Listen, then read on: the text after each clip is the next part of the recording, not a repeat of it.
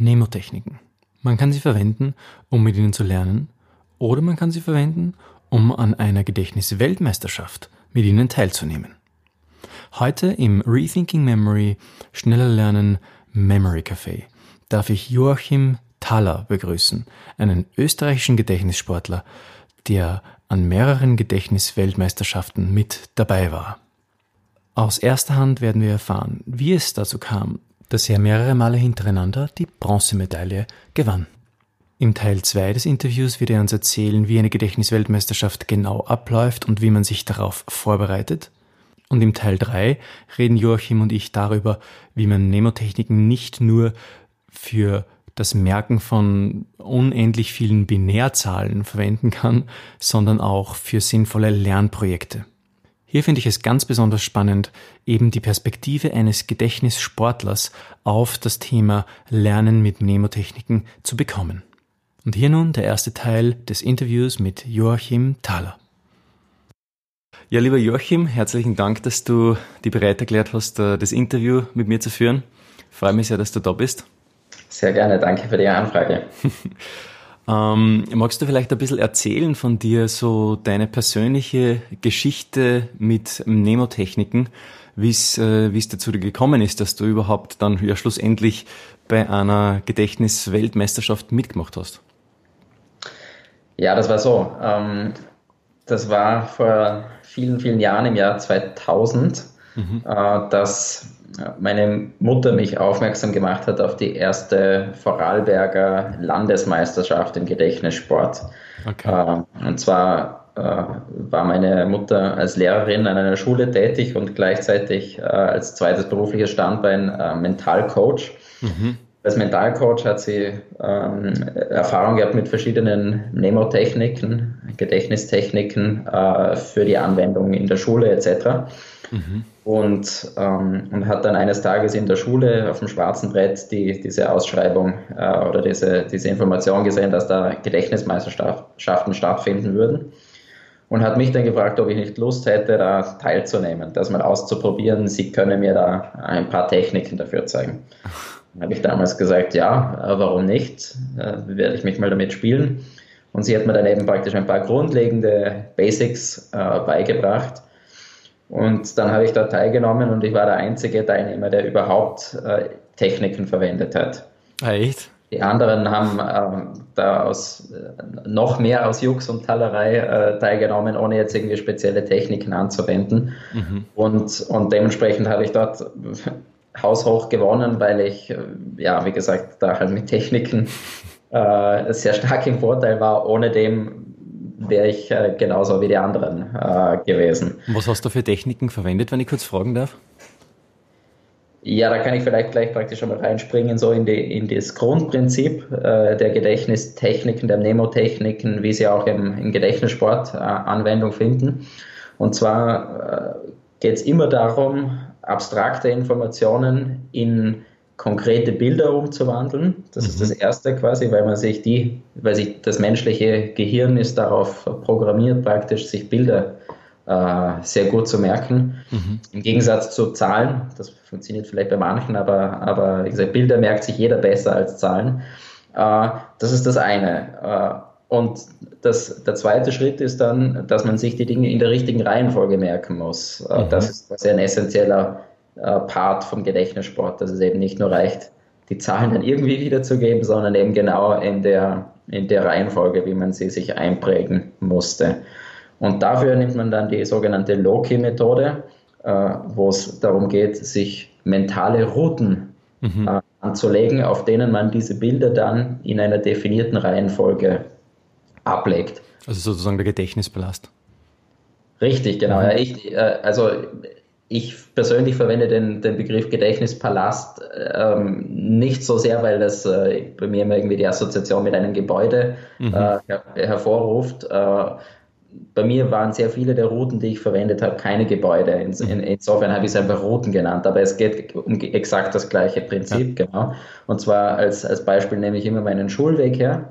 Äh, denn meinen damaligen Schulweg, der, äh, den habe ich in 50 roten Punkte eingeteilt, deren Reihenfolge äh, immer gleich blieb, so wie natürlich auch mein Schulweg immer unverändert war. Mhm. Ähm, das heißt, erster Routenpunkt die Haustüre, wo ich das Haus verlasse, zweiter Routenpunkt der Garten, dritter Punkt das Gartentor, dann die Straße, wo unser Haus liegt und so weiter und so fort, mhm, mhm. äh, bis ich Station Nummer 50 ähm, am Schultor ankomme.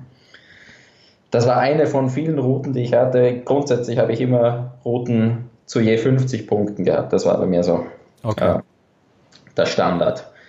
Jedenfalls, wie gesagt, und wenn ich jetzt praktisch, ähm, ich habe dann ein System gehabt, da können wir vielleicht nachher noch näher drauf eingehen, äh, wie man eben Zahlen in Bilder umwandelt. Mhm. Und jetzt die, äh, äh, zum Beispiel die Zahl 76, das war mein Hund, und äh, das Bild dafür.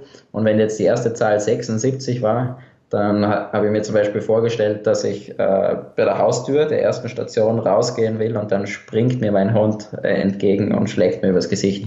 äh, und, und dann gehe ich zur zweiten Station und setze dort das, äh, die nächsten zwei Zahlen, also ein Bild ab mhm. und so weiter und so fort. Das ist eigentlich, kann man so sagen, das ganze Geheimnis des Gedächtnissports, dass man ein System braucht, wie man abstrakte Informationen in Bilder umwandelt mhm. und sie dann auf solchen Routen ablegt. Und danach in der Wiedergabephase muss ich dann praktisch nur noch wieder zurück mental in meine, zu meinem Schulweg gehen. Mhm. Und dann sehe ich, ah, ja, an der Haustür, da springt mir mein Hund entgegen. Mein Hund war die Zahl 76, also 76. Sehr cool. Das ist praktisch das Grundprinzip. Mhm, alles klar. Ähm, danke. Ähm, wie, erzähl uns ein bisschen so, oder auch unseren Zuhörern, äh, erzähl uns ein bisschen, wie es dann, wie es dann weiterging. Also deine, du hast gesagt, deine Mutter hat dich da irgendwie zum Gedächtnissport animiert und eingeführt sozusagen. Ähm, wie ging es dann weiter? Ja, ich habe dann eben dort bei den Vorarlberger Landesmeisterschaften gewonnen und bin dadurch zur Bundesausscheidung mhm. äh, in Wien gekommen und, äh, und habe dann dort auch schon recht gut abgeschnitten ja, und irgendwie dadurch irgendwie das, also mir hat das Ganze Spaß gemacht, äh, die, die sportliche Komponente und eben auch sozusagen dieses Aha-Erlebnis, was eigentlich möglich ist, irgendwie mhm. mit äh, an Gedächtnisleistung, mit diesen Techniken. Also Spaß hat es einerseits gemacht und natürlich der Erfolg war auch äh, motivierend.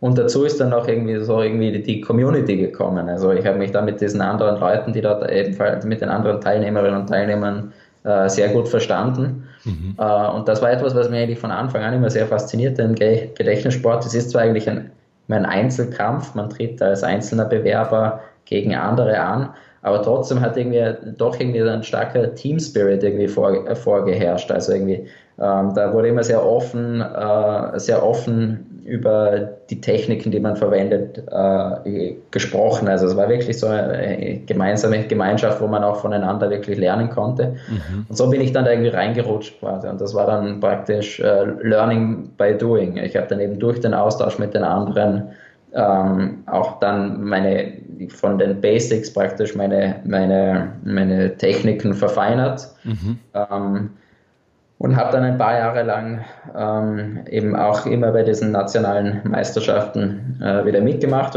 und bis ich dann zum ersten Mal im Jahr 2001 an einer in London einer Gedächtnisweltmeisterschaft teilgenommen habe. Damals war ich dann äh, war ich, bin ich auf Platz 14 gelandet mhm. und ähm, man muss dazu sagen, grundsätzlich die, die, die Gedächtnisweltmeisterschaft äh, ist offen, das heißt, da braucht man sich nicht vorqualifizieren, da kann im Grunde jeder teilnehmen. Mhm. Und war auch ein ziemlicher, also äh, damals noch viel mehr als heute, Nischensport, also da waren irgendwie 30 Leute äh, aus aller Welt, die damals dann da irgendwie teilgenommen haben.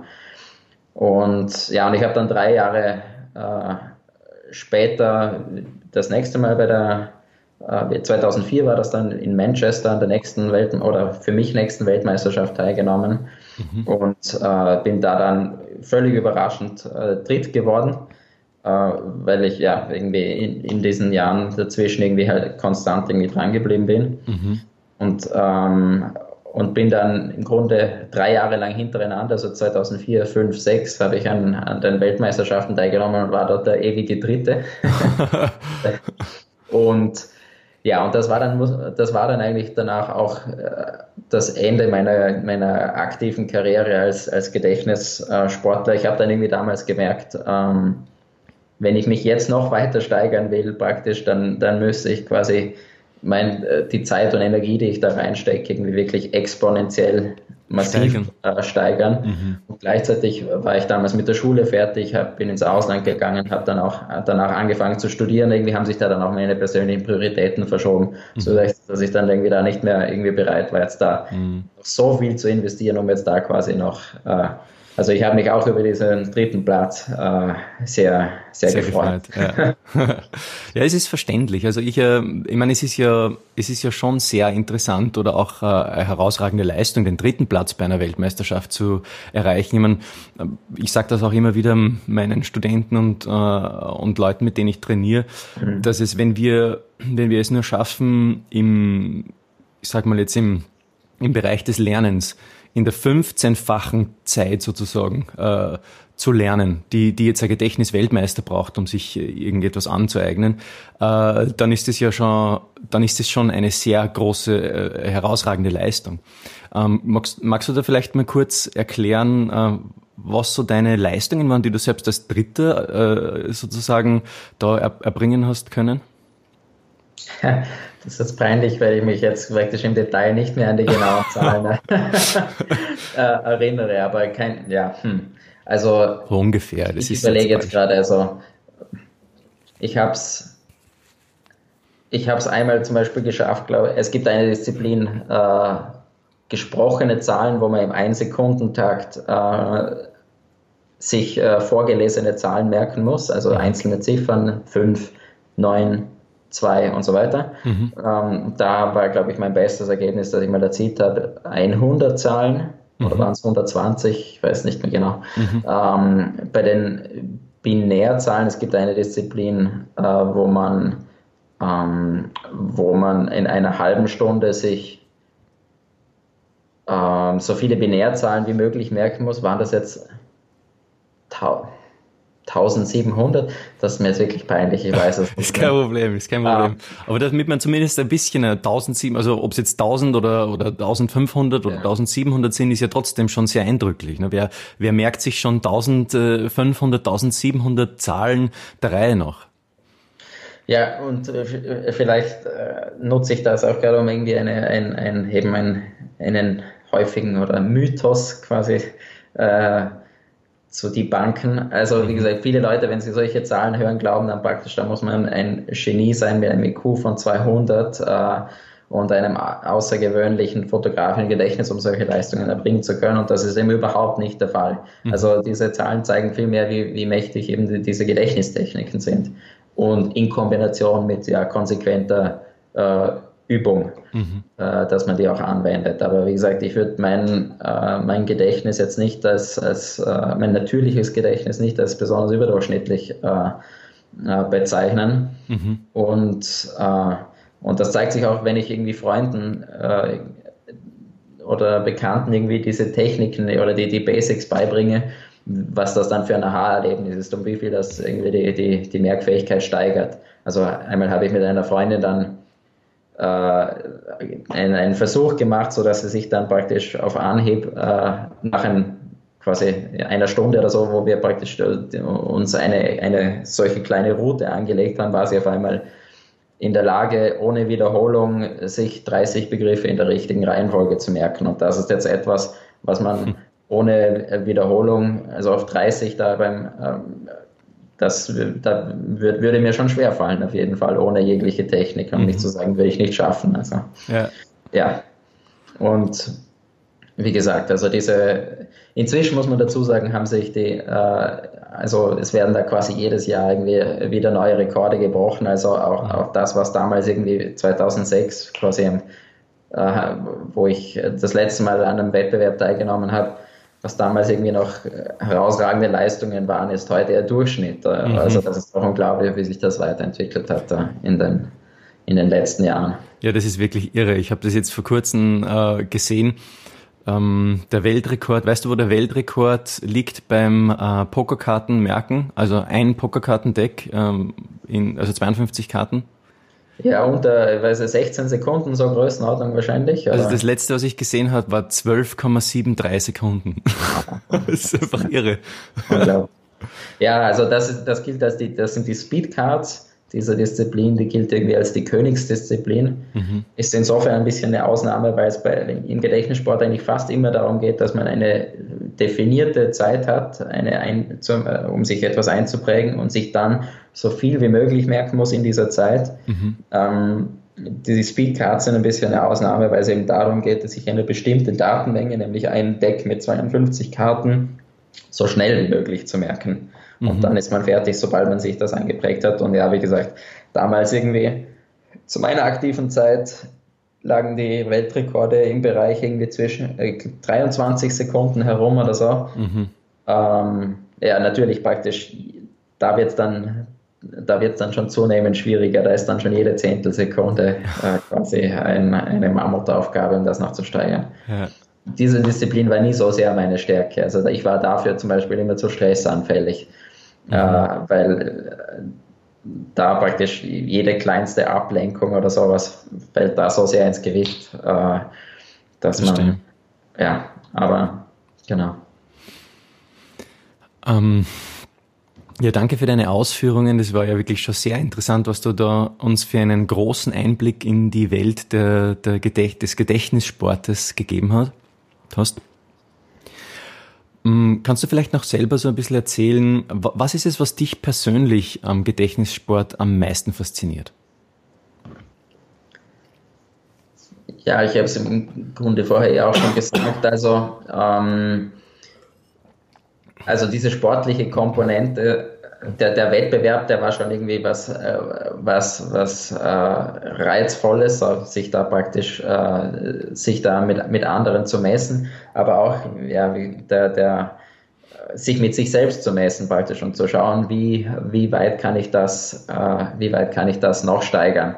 Ähm, mhm. Das, äh, das hat, hat Spaß gemacht und wie gesagt, ähm, zu sehen, ähm, wie, man sich, wie man sich kontinuierlich verbessert durch, der, durch das Training und was eben ja, möglich ist, wenn man, was man irgendwie zuvor noch äh, für unmöglich gehalten äh, hätte, auch bei sich selber. Also ich erinnere mich an meine Anfangszeiten, wo ähm, es für mich irgendwie äh, unglaublich war, wenn ich gesehen habe, dass sich manche Leute in einer halben Stunde äh, 500 Zahlen oder Ziffern gemerkt haben. Und ich war dann, ich, ich war dann, glaube ich, ja, ich war dann auch äh, irgendwann weit über 1000 äh, später und, und da war, waren dann die 500 gering und auch so praktisch dann zurückzuschauen und diese Entwicklung äh, zu sehen, das war, war sehr motivierend. Mhm. Aber dann, wie gesagt, auch, der, auch so dieser, dieser Community-Aspekt, äh, irgendwie so ein bisschen eine ein, äh, eingeschworene Nerd-Gemeinschaft, wenn man so will. äh, das, das war irgendwie auch was, äh, auch was sehr Schönes. Ah, schön, sehr schön. Und das heißt, man, man lernt dann, dann auch voneinander quasi, wenn es ums Training geht, du hast es ein bisschen so ähm, erzählt, dass, man, dass du dann auch im, sozusagen im Austausch mit den anderen noch viel lernen konntest. Kannst du uns da noch ein bisschen was drüber erzählen? Ja, also wie gesagt, man, man ist eigentlich immer sehr offen damit umgegangen, welche Techniken man verwendet. Und insofern, wie gesagt, habe ich eigentlich dann, ich habe angefangen, da hatte ich ein System, äh, da hatte ich für jede Ziffer äh, ein, ein Bild. Also sprich, mhm. ein, eine 0 war ein Ei, eine 1 war eine Kerze, so von der Form her ein 2, ein Schwan mit seinem Hals und so weiter. Mhm. Sprich, und dann habe ich pro, pro Routenpunkt ein Bild draufgesetzt, sprich, ich konnte gerade mal ein, eine Ziffer pro Routenpunkt äh, draufsetzen.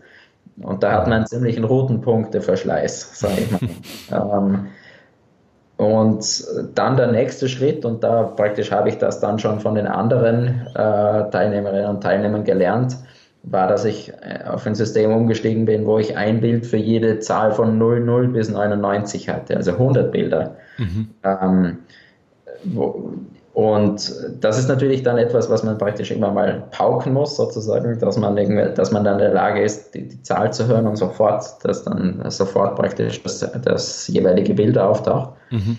Und dann praktisch hatte ich schon die quasi Speicherkapazität mit meinen bestehenden Routen verdoppelt. Mhm. Und auch Geschwindigkeit im Grunde, weil ich habe dann praktisch eben nicht mehr den Fokus nacheinander auf jede einzelne Ziffer richten müssen, sondern ähm, äh, sondern immer auf zwei Ziffern. Die habe ich dann praktisch als eine Einheit wahrgenommen und eben sofort dafür dann schon das richtige Bild gesehen.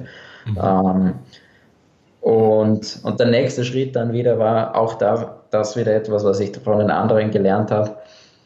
Ähm, da ist dann schon komplexer geworden. Ähm, ein System, wo man drei verschiedene Bilder für jede Zahl von 00 bis 99 hatte. Mhm. Zwar ähm, ein Gegenstand, etwas, was mit dem Gegenstand passiert und eine Person. Mhm, Person, Aktion, Objekt oder PAO. Genau so wird das üblicherweise mhm. äh, genannt, richtig. Ja, und ich, ich hatte das eben ein bisschen ähm, abgewandelt. Aber äh, je nachdem praktisch, äh, ob ähm, ich, je nachdem, ob praktisch die, eine Zahl jetzt an der ersten äh, Stelle, an der zweiten oder an der dritten Stelle in einem Sechserblock mhm. äh, gestanden ist, habe ich dafür ein anderes Bild genommen. Entweder, wenn es an der ersten Stelle war, habe ich die, den Gegenstand dafür genommen, an der zweiten Stelle, also mhm. zum Beispiel, ja, keine Ahnung, Tanne, mhm. ein, ein, ein, ein, Baum, äh, an zweiter Stelle dann, was damit passiert, zum Beispiel im Regen stehen, dass es drauf regnet, mhm. mhm. Äh, oder an dritter Stelle eine Person oder Figur, also Gandalf zum Beispiel. äh, und, und auf diese Art und Weise kann man dann praktisch äh, an einem einzigen roten Punkt sich gleich sechs äh, Ziffern merken, weil mhm. man praktisch eine kleine Geschichte dorthin setzt, mhm. nämlich eben den Gegenstand, also die Tanne, die im Regen steht und Gandalf äh, versucht, äh, sie umzusägen, keine Ahnung. Mhm. Äh, das ist dann praktisch ein, ein, eine, eine Situation, die sich an einem einzigen roten Punkt abspielen kann und jetzt bin ich eben praktisch von ursprünglich einer Ziffer mhm. pro Punkt hin zu sechs Ziffern äh, pro roten Punkt gekommen. Verstehe, weil es ein zweistelliges System ist. Bitte? Weil es, ein, weil es ein zweistelliges System ist. Genau, ja, mhm. und dann mhm. noch in Kombination mit, äh, mit unterschiedlichen Bildern je nach Position.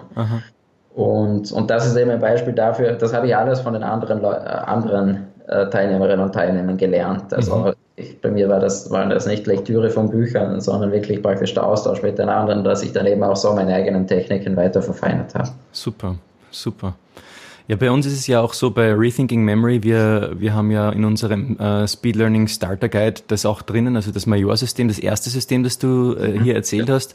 Um, ähm, wir haben gefunden, dass dieses Major-System eigentlich total ausreichend ist für den Lernbereich und deswegen kann jeder, der daran interessiert ist, bei uns auch das Major-System völlig kostenlos in unserem, in unserem Starter Guide auch gleich lernen. Also es ist sicher ein super System. Mhm mhm. äh, mit der man außerhalb des Gedächtnissportes, wir werden dann eh nachher noch ein bisschen drüber reden, glaube ich, äh, außerhalb des Gedächtnissportes sehr gute Leistungen im Lernbereich vor allem äh, erzielen kann.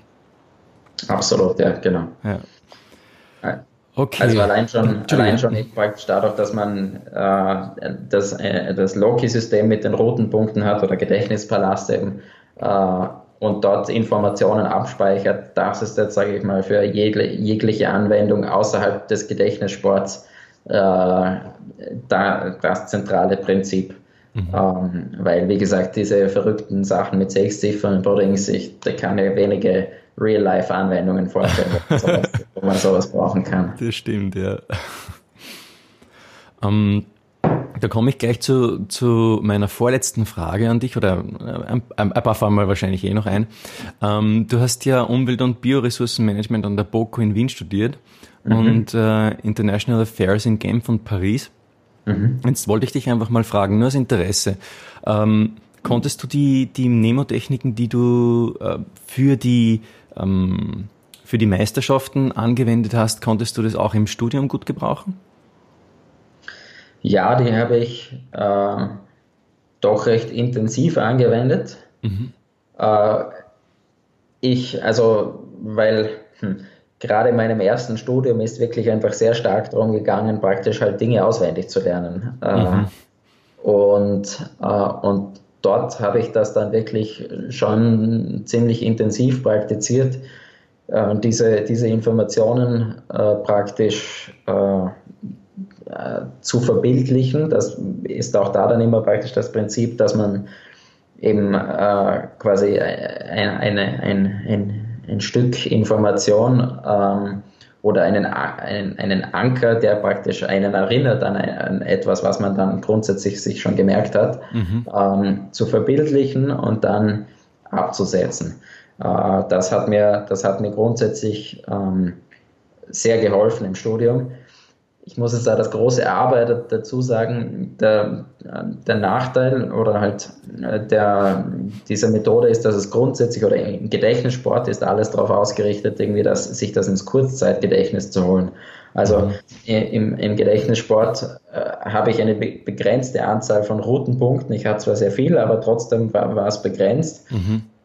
Und, äh, und damit man die dann irgendwann wiederverwenden kann, äh, muss, man, muss man das Zeug auch wieder vergessen. Also sprich, äh, Verstehe. man muss diese Routen wieder leeren, indem man genügend Zeit äh, vergehen lässt, dass man nicht mehr daran denkt und dann praktisch kommt nicht mhm. mehr automatisch die Assoziation vom Hund auf, der mir an der Haustüre entgegenspringt, äh, sondern mhm. praktisch ist das quasi wieder verblichen und dann kann ich wieder neue Bilder dorthin, äh, mhm. neue Bilder dorthin setzen. Und, und ähnliches galt dann natürlich auch, als ich dann praktisch meine Routen verwendet habe für, für das Wissen im, äh, im Studium. Mhm. Dass ich da, wenn ich sie wieder verwenden wollte, dann halt praktisch auch äh, quasi wieder vergessen musste. Mhm. Insofern ja, habe ich da immer ein bisschen ein schlechtes Gewissen, weil das halt schon auch ein Lernen war, das äh, sehr stark jetzt, sag ich mal, auf die Prüfungen mhm. ausgerichtet war. Umgekehrt sage ich immer dazu, wahrscheinlich im, im Durchschnitt, wenn man für Prüfungen lernt, glaube ich auch nicht, dass es unbedingt der Lerneffekt, wenn man es einfach nur stur auswendig lernt oder paukt, mhm. Ähm, glaube ich auch nicht, dass der langfristige Merkeffekt größer ist, mhm. Äh, mhm. als es jetzt auf diese Art und Weise ist. Aber was ich eben dazu sagen muss, ist, dass es praktisch zumindest auf diese Art und Weise praktiziert, äh, wenn man es praktisch dann nicht regelmäßig wiederholt und, und praktisch die Route nie mehr für was anderes äh, verwendet und praktisch immer wieder diese Bilder äh, dort wiederholt. Wenn man es nicht so macht, dann ist das eben auch etwas, was zeitlich begrenzt ist und jetzt nicht dafür geeignet, sich langfristiges Wissen anzueignen. Mhm. Also die, die, das ist ein sehr spannender Punkt, den du hier ansprichst.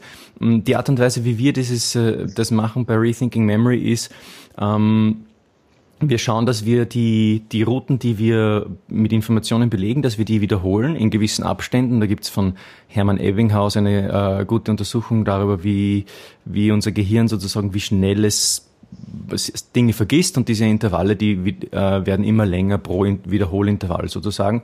Das heißt, mhm. ich muss dann nach einigen Wochen viel weniger wiederholen als am Anfang. Mhm. Das heißt, die und ich bin dann nach ein paar Wochen gleich auf einem Wiederholintervall von in einem Monat, dann, dann in zwei Monaten, dann in einem halben Jahr oder so. Das heißt, die, die Gedächtnisbilder bleiben uns relativ lang im Gedächtnis. Das ist ja das Problem, das du angesprochen hast, oder? Du musst die Zeit vergehen lassen, um dass die Bilder sozusagen die aus dem Kopf dann verschwinden, damit du die Route wieder verwenden kannst.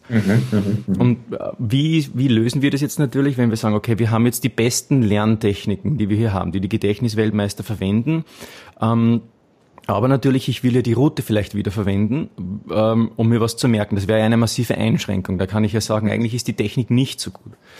Ähm, mhm. Das, wie, wie wir das lösen, ist, ist ganz einfach. Wir schauen einfach, dass wir neue Routen finden. Und ja. ähm, am Anfang ist natürlich, das, das klingt jetzt vielleicht banal, für viele ist das am Anfang eine total große Schwierigkeit. Die sagen, bah, mir fallen, mhm. fallen nicht mal zehn Routen ein. Bei mir war es auch am Anfang so. Ja. Zehn Routen, mhm. sind, mir war das total schwer. Ähm, mhm. Bis ich dann irgendwann gecheckt habe, naja, es gibt ja so viele Möglichkeiten. Du kannst ja, mhm. du kannst Routen draußen verwenden, du kannst im Supermarkt, äh, in, die Kirchen, ja. öffentliche Gebäude, äh, Plätze von Freunden, äh, wo man schon mal war, oder Urlaubsorte. Man kann an mhm. andere Orte reisen. Und man kann sogar eines machen, man kann einfach äh, zum Beispiel seine Route, die man in eine Richtung geht, jetzt wo du mhm. gesagt hast, du startest bei deinem Haus und gehst dann zum Beispiel in die Stadt oder so, dann gehst du in die gegengesetzte Richtung von der Stadt zu, nach Hause, weil dann hast du eine, dann hast du fürs Gehirn eigentlich eine total andere Route. Das ist quasi der entgegengesetzte Sehwinkel. Und durch diesen anderen äh, Betrachtungswinkel ist es für dein Gehirn so, als hättest du eine ganz andere Route. Das ist ein interessanter, innovativer Ansatz. Der ist mir in, in all den Jahren nie untergekommen, aber gute Idee, ja.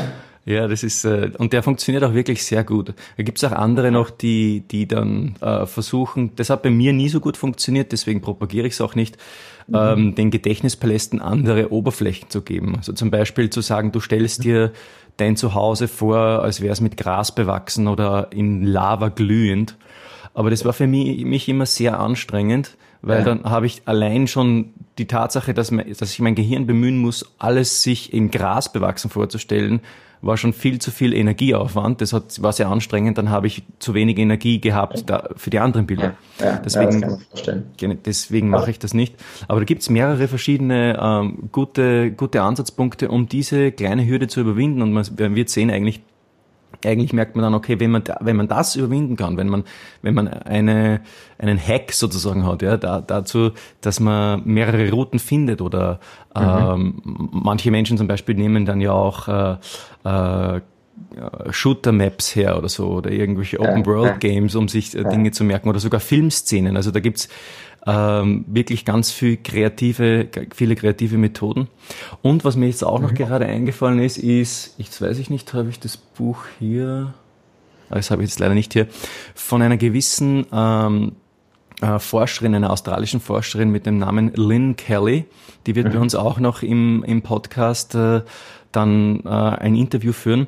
Die hat eine total interessante Forschung ähm, betrieben und zwar Sie hat sich australische ähm, Urvölker angeschaut mhm. und, ähm, und hat gemerkt, diese Gedächtnistechniken, die von den meisten, Tony Busan, glaube ich, glaube ich äh, würde ja auch sagen, es sind antike Merktechniken, die zurückgehen in die Zeit der Antike, also von den Griechen her kommen, Simonides von Chaos und so. Mhm. Und sie hat herausgefunden, dass diese Gedächtnistechniken noch viel, viel älter sind, nämlich schon in eine Zeit zurückreichen, wo, wo, wo wir keine äh, schriftlichen Aufzeichnungen besitzen, also wo orale Kulturen quasi ihre, ihr Wissen, ihren Wissensschatz über Generationen bis in die Jetztzeit tradiert haben. Und das kann man eben, kann man eben durch die ähm, australischen Urvölker, die ja heute noch existieren, mhm. ähm, zurückverfolgen. Und sie, sie hat ein ganzes Buch geschrieben, das heißt Memory Craft. Und, und was mich so fasziniert an dem Buch ist, dieses Buch ist das, das zweite in einer Reihe. Das erste war ihre Forschungsthese zu be, äh, belegen. Die Forschungsthese, mhm. ihre Forschungsthese ist äh, ein bisschen skurril aufs Erste. Die Forschungsthese lautet, dass solche Monumente wie zum Beispiel die auf den Osterinseln oder die, ähm, die äh, oder Stonehenge zum Beispiel, mhm. dass das eigentlich Gedächtnisorte waren. Aha. Also okay. sozusagen ein, ein, ein, ein Gedächtnispalast ja, für diese Kulturen. Und eine, eine, ressourcenintensive Methode, um, um sich neue Routen zu schaffen. genau. Aber anscheinend effektiv, man weiß nicht. Ja. Also es ist wirklich spannend. Also ihre These ist sehr spannend. Und sie hat dann, sie hat das dann ganz intensiv beforscht und ihr zweites Buch ist wirklich interessant, Memory Craft, da geht's um die, um die Praxis. Da haben dann viele gesagt, okay, wir finden dein Buch, dein erstes Buch faszinierend, Lynn, schreib uns doch ein Buch darüber, wie man diese Techniken jetzt ins 21. Jahrhundert zurückholen kann und anwenden kann. Und das, das wirklich Coole ist, sie zeigt dann zum Beispiel so total andere Herangehensweisen, die aber auf den gleichen Nemotechniken ähm, äh, basieren auf. Und zwar zum Beispiel gibt's da ein, ähm, ich verwechsel das Wort immer, entweder Lacusa oder Lucasa. Ich glaube, es heißt Lucasa. Das ist ein Memory Board.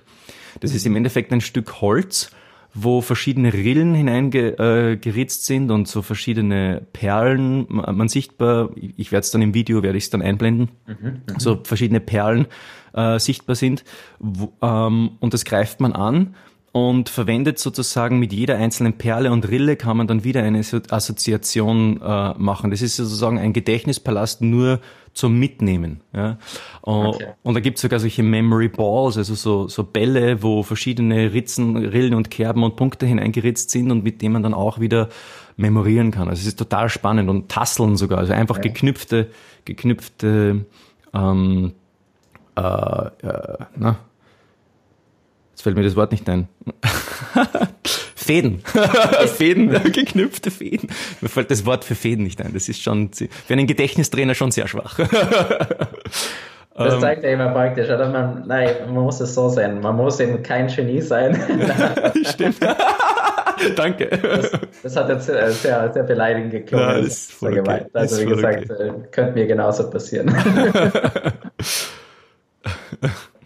Ja, aber wie gesagt, also da gibt's äh, gibt's sehr viele ähm, ganz interessante Zugänge noch, die einem den Horizont noch viel mehr erweitern und wo man, wo man dann auch sieht, hey, ist ein Wahnsinn eigentlich, was mit diesen Techniken alles möglich ist.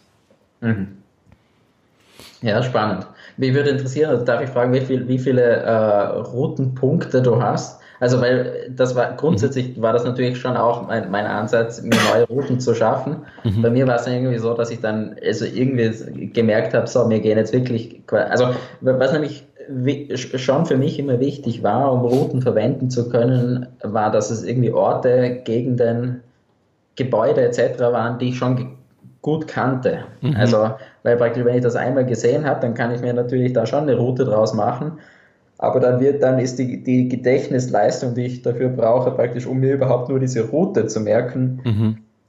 äh, viel, viel höher, wie wenn ich das äh, irgendwie in der Gegend verwende, die ich kenne wie meine eigene Westentasche praktisch. Mhm. Und, äh, und, und ich habe dann, also ich hatte insgesamt, glaube ich, 40 Routen zu 50 Punkten, also 2000 Routenpunkte. Mhm. Aber da habe ich dann damals wirklich einfach schon gemerkt, ich weiß jetzt echt nicht mehr, wo ich, äh, wo ich da praktisch noch äh, neue, neue Routen machen soll. Aber es ist dann wirklich mir mhm. langsam schwer gefallen. Eben musste ich dann praktisch auch Orte hernehmen, die mir irgendwie weniger vertraut waren. Ja. Aber wie gesagt, da würde mich auch interessieren, was da irgendwie deine mhm. Erfahrung damit ist. Irgendwie. Also ich habe ja, ich habe ja in etwas mehr als einem Jahr den Inhalt, also kapitelweise der Bibel auswendig gelernt ähm, mhm. und da braucht man relativ viel, mh, relativ viele Routenpunkte. Also ich habe ja. in den Kapiteln auch die Abschnitte gelernt. Das heißt, welche Geschichte sozusagen nacheinander äh, kommt. Mhm. mhm. Und die Bibel hat 1189 Kapitel. Ja. Ähm, da kann man sich vorstellen, da braucht man schon einiges an Routenpunkte. Wenn man jetzt sagt, äh, dass ungefähr drei bis vier ähm, äh, Lotsis, also Punkte, also Routenpunkte im Gedächtnispalast, dann braucht man schon sehr viele. Und mit was ich begonnen habe, war, ich habe zuerst die besten Gedächtnispaläste genommen. Mhm. Und ich bin dann natürlich immer wieder dadurch, dass ich das Projekt unbedingt durchziehen wollte, immer wieder an Grenzen gestoßen, dass ich auch irgendwie frustriert die Hände über den Kopf zusammengeschlagen habe und gesagt, ich finde ja gar nicht so viele Orte, wie soll ich denn das äh, nur schaffen? Aber man, mhm. ich habe dann schon wieder gemerkt, ähm, man unterschätzt sich ein bisschen. Es, man muss ähm, man, man lernt erstens einmal dazu, also das ist, war auch eine große Erfahrung, die ich, äh, die ich machen durfte, dass man, dass ich gemerkt habe, mhm. naja, in meiner, in der Zeit, wo ich, äh, wo ich hier memoriert habe, habe ich dazugelernt und habe dann Gedächtnispaläste verwenden können, die ich anfangs überhaupt nicht verwenden konnte, weil ich, weil ich sie zum Beispiel nicht ordentlich visualisieren konnte. Ich habe gemerkt, mhm. meine Fähigkeit zu visualisieren hat viel, viel besser zugenommen und ich habe da so ein Excel-File gemacht, wo ich mit Ampelsystem einfach ganz einfach meine Gedächtnispaläste bewertet habe. Ich habe ihnen, ah. die, die super waren, von der Qualität her, die ich, wie du gesagt hast, die ich gut sehen konnte, die habe ich mit grün bewertet. Die, die mittelmäßig waren mit, äh, mit gelb und dann mhm. Die, die schlecht waren mit rot. Und okay. teilweise war es dann sogar so, und das ist, war irgendwie schräg, ich kann es nicht sagen warum, dass, man, dass dann manche von diesen roten Gedächtnispalästen zu grünen wurden. Aha. Mhm. Wo ich nicht wusste, war das einfach nur, weil ich mich an dem Tag halt nicht, äh, nicht ordentlich konzentrieren konnte und nicht ordentlich visualisieren konnte, mhm. wo ich das aufgeschrieben habe oder habe ich da einfach so viel zu, dazu gelernt, ähm, mhm. Dass ich dann einfach besser wurde im Visualisieren. Also das, äh, das war ein Aspekt. Und der mhm. andere Aspekt war eben der, dass ich, dass ich, äh, ich habe damals auch ähm, in der Justizanstalt Linz und der Justi Justizanstalt Garsten gearbeitet und mhm. habe da natürlich, äh, das sind natürlich sehr große Häuser und dann, das ist natürlich ja perfekt, so ein, ein Gefängnis für ein Gedächtnispalast zu benutzen, ist natürlich super. Ähm, Auch wenn da die roten Punkte wahrscheinlich etwas uniform ausschauen. Ja, das, der, das ist ein, das stimmt. Also ich habe da zum Beispiel war für die Urhaftabteilung zuständig in Garsten für die Untersuchungshaft und das ist natürlich, da ist der Gang, da ist es halt irgendwie, da ist halt eine Haftraumtür nach der anderen. Ne? Mhm. Und äh, das, das kann man dann natürlich nicht gebrauchen. Mhm. Ja, genau, das war etwas, was bei mir auch immer sehr wichtig war bei den Routen, dass die quasi schon abwechslungsreich sind. Also praktisch jetzt da, wenn man jetzt in einer einzigen Route fünf verschiedene Türen als Punkte hat, dann dann könnte es happig werden, dass man da praktisch ja. irgendwie durcheinander kommt, irgendwie ob jetzt äh, ja, das Bild an der Tür oder an der anderen Tür war. Ja. Mhm. Was interessanterweise, was auch bei mir eine Beobachtung war, ich habe gemerkt, äh, mir fällt es umso umso leichter, je größer die Abstände zwischen den einzelnen Routenpunkten sind. Also das war irgendwie, irgendwie haben da praktisch die Gesetze der Physik oder so irgendwie äh, auch in meinem Kopf gewirkt, dass ich da praktisch leichter springen konnte, wenn ich Platz dafür hatte. Äh, jetzt wäre es natürlich auch eine Möglichkeit, dass man immer praktisch hineinzoomt und dass ich allein auf meinem Schreibtisch fünf verschiedene Routenpunkte mache, nämlich die Lampe hier, mhm. den, äh, die Maus, den Bildschirm, äh, den Kalender und so weiter. Mhm. Aber, aber ich habe da gemerkt, praktisch, je mehr ich reinzoomen muss, mhm. desto anstrengender äh, wird es irgendwie und desto unflexibler praktisch werde ich auch irgendwie von der Geschwindigkeit.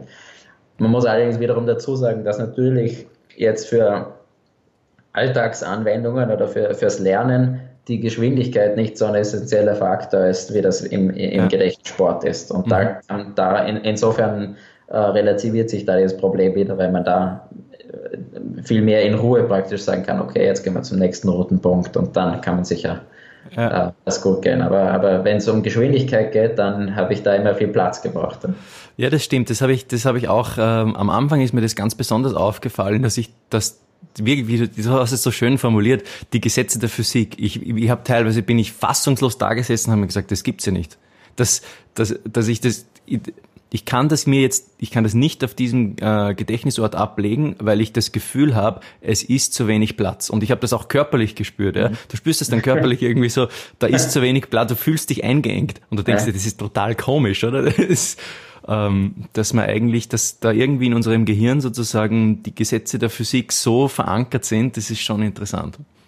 Weil ich glaube, worauf es irgendwie ankommt, also grundsätzlich ein Prinzip irgendwie halt, es gibt so ein paar Grundprinzipien, wenn man ein, ein, ein Bild ablegt, dann muss das möglichst eindrücklich sein quasi. Mhm. Äh, und eindrücklich bedeutet irgendwie, irgendwie mit Emotionen behaftet, also quasi lustig, erschreckend, absurd, ähm, ekelhaft, äh, erotisch, was auch immer. Mhm. Äh, und, ähm, aber Größe hat, macht da auch was aus. Also es muss irgendwie gut im Blickfeld sein praktisch. Und jetzt, wenn ich eben viele kleine, sehr eng beieinander liegende Routenpunkte habe, quasi auf Mikroebene oder halt eben wie zum Beispiel meine Computermaus als eigener Routenpunkt, dann muss ich natürlich wenn ich da jetzt was absetze, praktisch, dann kann das, dann muss das sich in der gleichen Größendimension befinden wie die Maus. Und, mhm. und dann muss ich aber gleichzeitig, damit das immer dann noch sozusagen im, vor meinem geistigen Auge was Großes ist, muss ich halt wirklich reinzoomen mhm. und dann ist das irgendwie weiter weg von meiner Alltags, von meiner Alltagswahrnehmung der Maus, die mhm. halt in Alltagswahrnehmung ein kleines Ding ist und jetzt nicht praktisch ein äh, was Blickfeld füllendes. Also vielleicht hat es auch damit zu tun, dass ich da, dass es da ein bisschen schwerer mir gefallen ist. Mhm, mh. Ja, sehr interessant, deine, deine Erkenntnisse oder ein, deine, unsere Einblicke, die du uns da gewährst in die Tiefen des Gedächtnissportes und auch äh, deines Gehirns sozusagen. Das ist ja, also ich finde das auch immer sehr spannend. Ich hoffe auch, dass wir uns darüber hinaus über dieses Interview auch noch äh, austauschen können. Es freut mich natürlich sehr, sehr gerne, ja. von jemandem zu lernen, der, der, der jetzt äh, nicht im, im Lernbereich, äh, sondern im Gedächtnissportbereich äh, äh, so viele Erfahrungen hat, dass äh, vielleicht kannst du mich ja motivieren, bei einer Gedächtnisweltmeisterschaft mal mitzumachen. Ja, ich kann es nur empfehlen. Also, ist, eine, ist eine tolle Erfahrung. Ja, super. Und, und wie gesagt, vor allem die, die, die Gemeinschaft, da, da rutscht man schnell rein und hat dann Lust, irgendwie da wieder weiterzumachen. Also. Schön. Ähm, zum Schluss vielleicht noch, kannst du uns, ähm, kannst uns ähm, kurz noch er erzählen, weil du gesagt hast, von der Gemeinschaft her oder so. Mhm. Wer bleibt dir, wer ist da da in Erinnerung, mm, der dich besonders inspiriert hat von den Gedächtnissportlern? Ja, es sind irgendwie doch spannende Persönlichkeiten irgendwie da, äh, da auch dabei, äh, die man da im Gedächtnissport äh, trifft. Ähm, viele Leute haben dann auch irgendwie Bücher über das Ganze, äh, über das Ganze geschrieben, sind bei Wetten das aufgetreten und was, äh, mhm. was weiß ich was. Ähm, ja, also äh, sehr spannend, aber wie gesagt, sonst tue ich mir jetzt da schwer, irgendwie da besondere ist, also einzelne Leute irgendwie besonders hervorzustellen. Verstehe, ist vollkommen okay. Ähm, vielleicht kannst du uns abschließend noch sagen, weil du gerade von Büchern gesprochen hast, was ist so das Buch, das, das dich das besonders fasziniert hat ähm, im Bereich des Gedächtnissportes? Was würdest du unseren Hörern empfehlen? Ja, ich muss mich da jetzt outen, als äh, ich, ich habe kaum äh, Bücher zu, äh, zum Thema Gedächtnis gelesen. Das muss ich mir zu meiner Schande gestehen. Also wie gesagt, das zeigt auch eben, wie, wie sehr praktisch mein, meinen Weg als Gedächtnissportleben vor allem durch das äh, Learning by Doing und durch das Lernen von anderen bestimmt war. Was ja das Wichtigste ist eigentlich. Aber das, äh, genau das war sehr wichtig. Aber eben, wie gesagt, darum kann ich auch eben von, von dir, wo dein Fokus mehr auf dem war, wofür eigentlich die Gedächtnistechnik eigentlich da sein sollten, nämlich sich sinnvolles Wissen anzueignen und nicht irgendwelche ellenlangen Listen von Binärzahlen oder so. Also da kann ich auch nicht noch sehr viel lernen auf jeden Fall oder so. Aber ein Buch, das ich gelesen habe und das mir natürlich auch irgendwie thematisch sehr nahe war, ähm, ist das Buch äh, Moonwalking with Einstein mhm. äh, von äh, Joshua Foer. Mhm. Ähm, und zwar ist das eine Mischung aus, äh, aus Sachbuch äh, über das Thema, über das Thema Gedächtnis an sich äh, und gleichzeitig ein Erfahrungsbericht über sein Eintauchen in die Welt des Gedächtnissports, mhm. wo er sich, der eigentlich Autor und Journalist ist, irgendwie sich die Challenge gesetzt hat, äh, diese Techniken anzueignen und, und äh, in den USA an die Spitze des Gedächtnissports äh, zu kommen. Und er berichtet in diesem Buch praktisch äh, darüber, wie er in diese, in, in, in diese Welt eintaucht und beschreibt dann auch da sozusagen diese, diese Community und ihre, und ihre Eigenheiten und, ähm, ja, und aber eben gleichzeitig unterfüttert mit, mit äh, theoretischem Background mhm. über die Funktionsweise äh, der, des menschlichen Gedächtnisses und das habe ich äh, war, war sehr spannend und interessant zu lesen. Super. Der hat ja dann sogar ähm, die Meisterschaft gewonnen, oder? Richtig, genau. Das ja, ist ja Wahnsinn. Als normaler Journalist, der wollte ja eigentlich, wollte eigentlich nur ein, ein, äh, einen Bericht schreiben über die über diese Meisterschaften und ist dann selbst angetreten auf, äh, ich habe das Buch auch gelesen, ich fand es faszinierend, ja. kann es jedem nur ans Herz legen, ist spannend geschrieben, abwechslungsreich man bekommt so einen guten äh, Einblick in die, in die Theorie, in die Thematik, in die verschiedenen Pro Problemstellungen, die man dann auch natürlich hat, wenn man für so eine Meisterschaft trainiert, die Challenges, die auf einen zukommen. Und auch äh, über das Thema Lernen erfährt man ein bisschen was, wie man es äh, anwenden kann und so.